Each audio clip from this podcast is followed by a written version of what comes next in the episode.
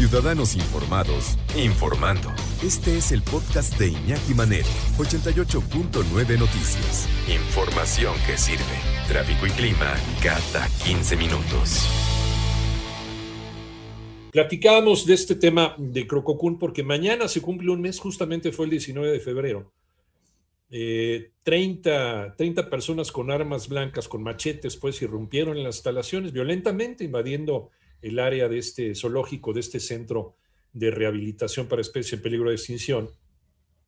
Y desde entonces, pues no han permitido, no habían permitido la entrada de, los profesionales, de, veterinarios o tecnistas, eh, para, para, cuidar a los animales, darles su tratamiento médico, algunos de ellos, rehabilitación o incluso hasta alimentos, ¿no?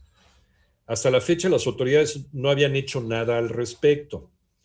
Eh, hay un reporte, hubo un reporte hasta hace algunos días, eh, la primera muerte confirmada de un venado cola blanca, porque también era resguardo, resguardo y, reproducción del venado cola blanca. Eh, la situación pues, era crítica. Hoy, bueno, finalmente entraron las autoridades, arrestaron a los causantes, a los culpables que no dejaban la entrada de gente. Parece que ya habían empezado a permitir la entrada de gente y demás, pero no era suficiente pues el espectáculo que se encontraron era verdaderamente devastador, desolador y triste, no solamente por lo que estos señores permitieron, sino por lo que permitieron también las autoridades de Quintana Roo y las autoridades federales que también lo permitieron, Profepa. Se quedaron callados, no, no supieron qué hacer. No supieron qué hacer. Ahora sí que callen como momias, como dijera el presidente. Toño Aranda, ¿cómo estás, Toño? Buenas tardes. Iñaki, muy buenas tardes. Como bien lo mencionas, a casi 30 días de la indiferencia de las autoridades de Quintana Roo, por fin actuaron en el tema del zoológico y reserva natural Crococún, ubicado en el municipio de Puerto Morelos, en Quintana Roo. Hay que recordar que hace casi 30 días, Iñaki, hombres armados entraron al lugar para apoderarse por la fuerza de este sitio, asegurando que es propiedad de la inmobiliaria Coimba CADCB. El tema, Iñaki, es que en el Crococún habitan al menos 256 animales, varios, como ya lo mencionabas, catalogados como especies en peligro de extinción, que no estaban siendo cuidados ni alimentados debidamente. Incluso, como ya lo mencionaste, está confirmado que hay varios ejemplares de venado cola blanca y cocodrilos muertos.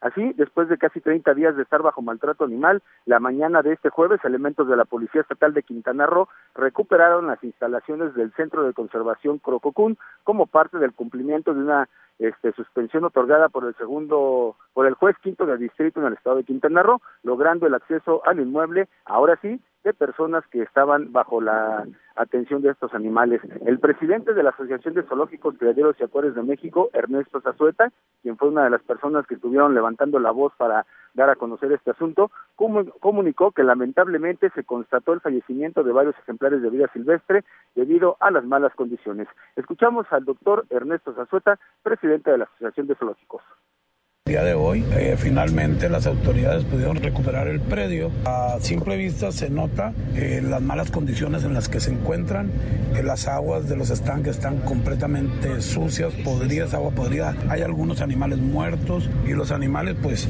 hasta el momento desconocemos su estado verdadero. Su aspecto no es bueno, se ven, se ven abandonados, se ven delgados.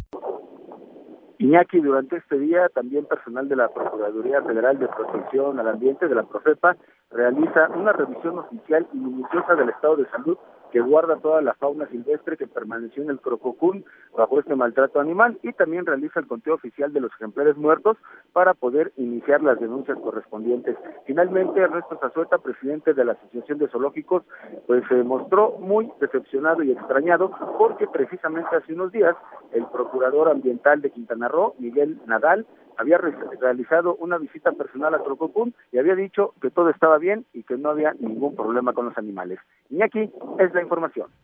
O sea, llegaron a decir que no estaba pasando nada.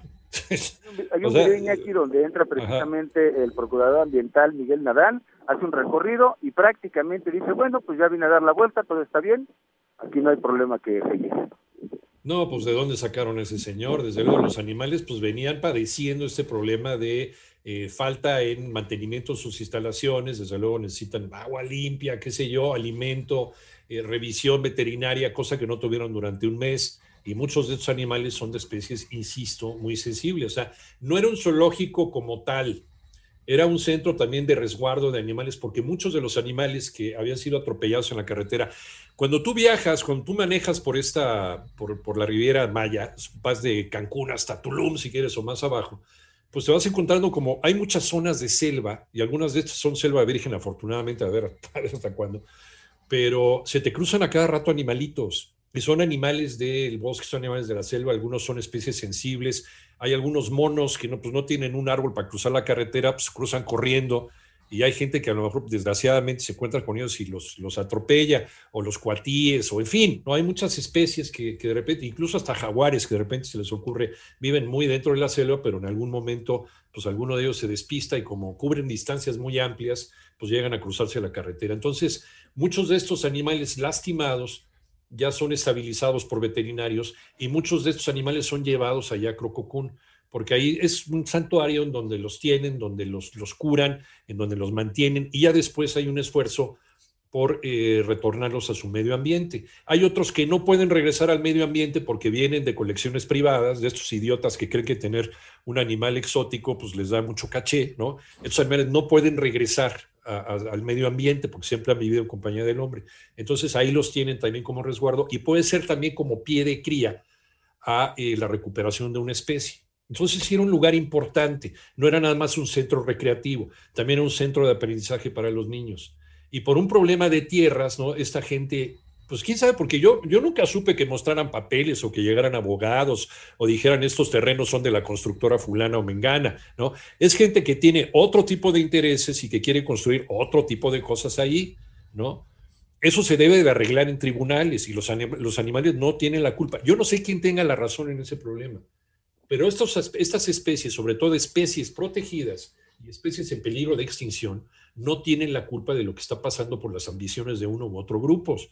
Y aquí ya tenemos entonces animales, especies sensibles como los cocodrilos, muertas, venados con la blanca, que se están recuperando también la especie en la península de Yucatán, muertos, y vete tú a saber, otros más que están dañados y que necesitan también asistencia médica. Yo no sé en qué estaba pensando o de dónde sacó también su licencia el señor de la Profepa que fue a hacer, o, o cuánto, cuánto nos costó la visita del señor de la Profepa, ¿no?